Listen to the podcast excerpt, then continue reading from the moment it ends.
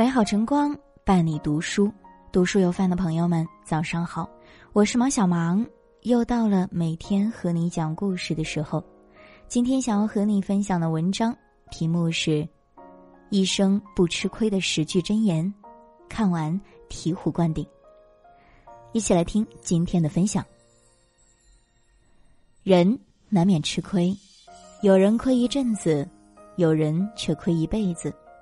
亏一阵子的人，在经历中攒够了经验，完成蜕变；亏一辈子的人，则是没搞清楚如何让生活由亏转盈。归根结底，人生要想少吃亏，必须要掌握一些止损的方法。今天范叔为大家带来了十句醍醐灌顶的箴言：越早知道，吃亏越少。第一句，做事保持清醒，做人学会糊涂。有人说，人一生只忙两件事：做事、做人。诚然，做事乃立命之本，做人乃处世之基，两者一字之差，方法却截然不同。做事最忌盲目蛮干，理清事情里外的因果曲直，才能高效的完成；做人则最忌清醒，身处江湖，任何人躲不过是非恩怨。太过在意，只会徒增烦恼。唐代宗李煜深谙此理。一次，他从嫁到唐代名将郭子仪家做儿媳的公主口中得知，郭子仪的儿子口出狂言道：“什么皇帝，我父亲想当早就当了。”在古代，这种造反的话可谓大罪。代宗听后，佯装糊涂地说：“他所言不假呀，郭家实乃我朝梁柱。”一句话既保全了皇帝的颜面，又留下一个日后为他立下汗马功劳的名将。漫漫人生路，明白行事是聪明，学会装傻是智慧。第二句，知足方能心安，贪婪常伴灾难。人类很高贵，可以驯服野兽，生产机器，创造智能，但又卑微到难以躲避自己的本性。无法逃脱欲望的沼泽，想要更多的金钱、更好的享受、更多的认同。晚清名臣曾国藩曾说：“知足天地宽，贪得宇宙爱。”意思是知足的人觉得天宽地阔，万事胜意；贪婪的人认为宇宙狭窄，事事糟心。不得不承认，物欲横流的世界，每个人都想追寻更好，但并非所有事情都能如愿。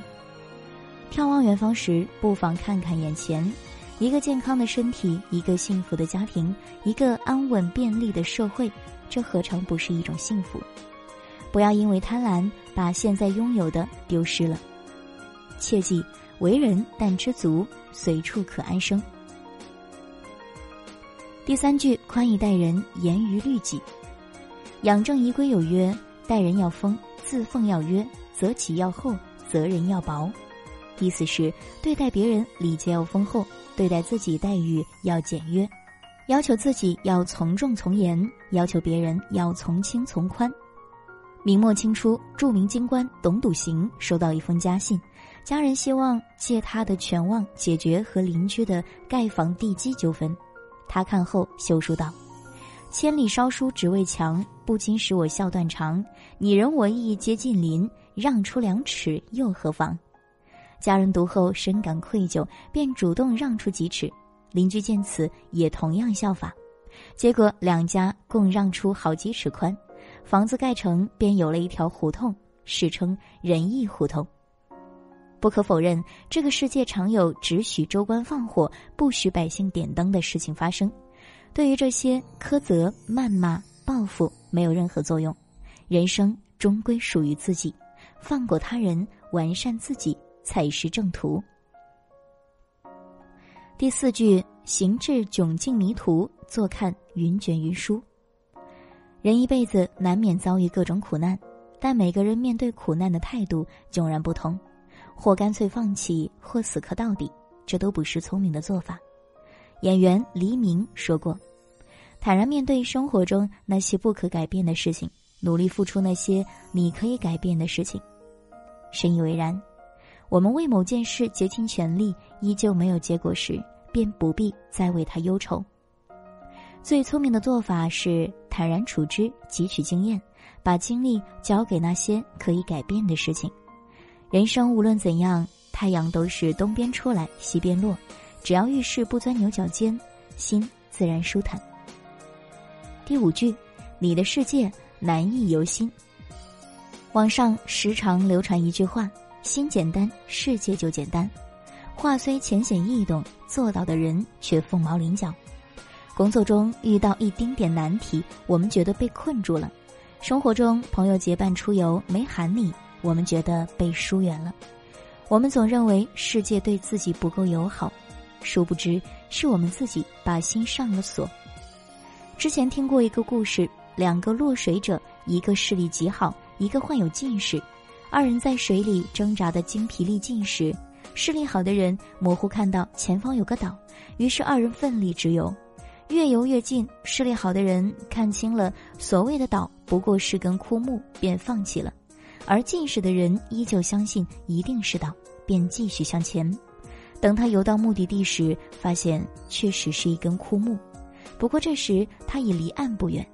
结局可想而知：视力好的人丧了命，视力差的人却活了下来。人生无常，但幸运往往源于简单。第六句，凡事有度，过则为灾。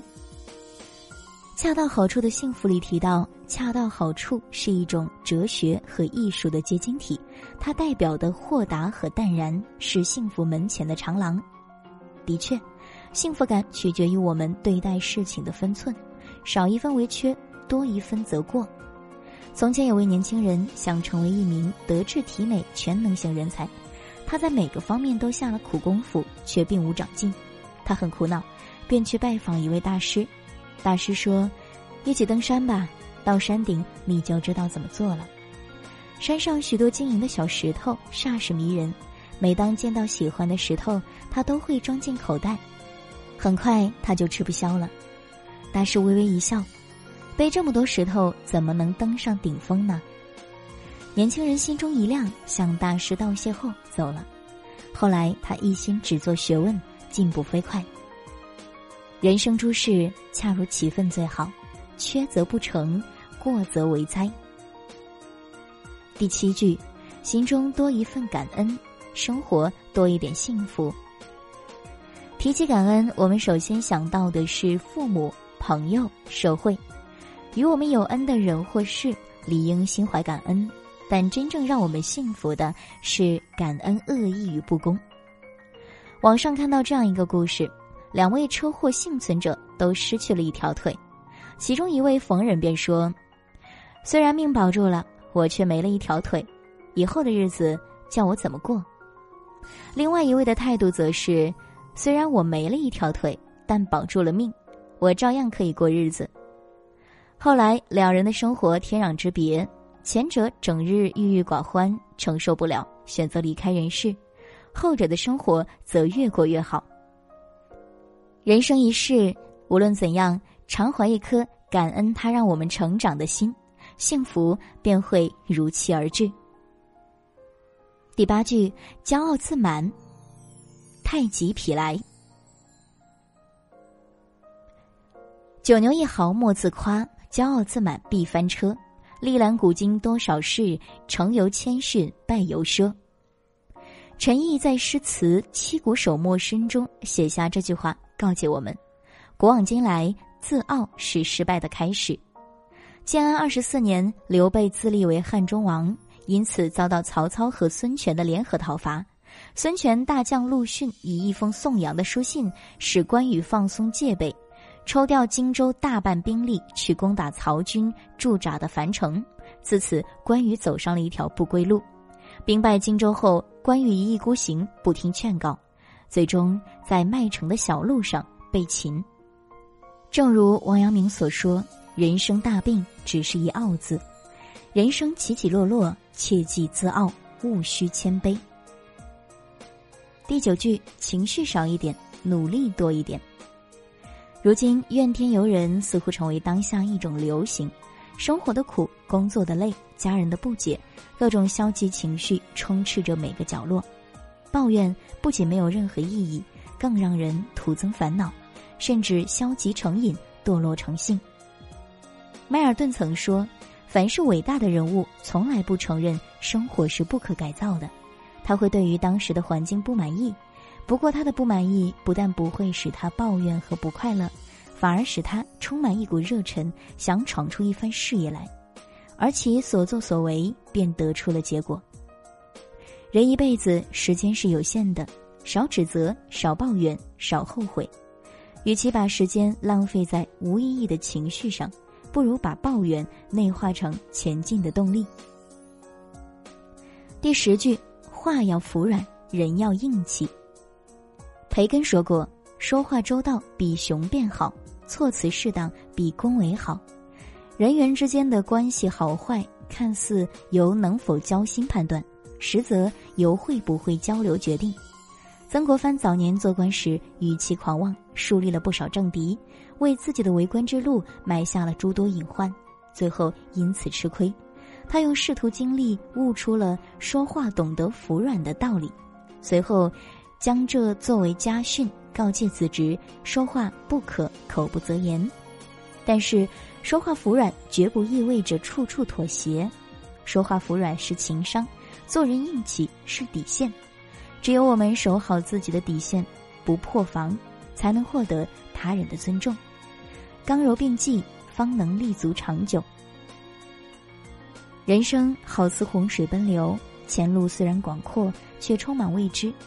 即便这样，我们也甘愿投身其中，做那一股暗涌的洪流。毕竟，不扎进江海，难以平复心中的遗憾；不遇着暗礁，难以激起绚烂的浪花。希望接下来的日子，大家带着这十句道破人生的箴言。各自闯荡，扭亏为盈。点亮再看，前途漫漫，愿我们一起璀璨。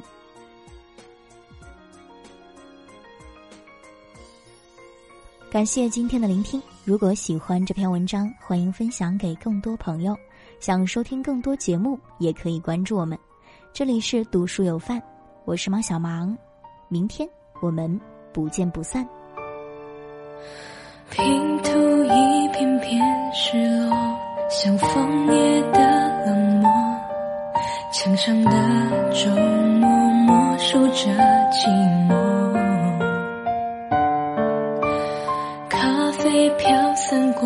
香味，剩苦涩陪着我。想念的心，埋葬我在深夜的脆弱。无尽的苍穹，满天的星座，你的光亮一闪而过，只想要记住这永恒的瞬间，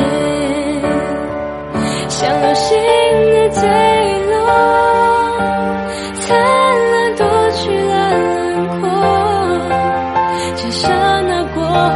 世界只是回忆的沙漏，像流星的坠落，是你的点亮了整个星空，像你故事在我生命留下不褪色的伤口。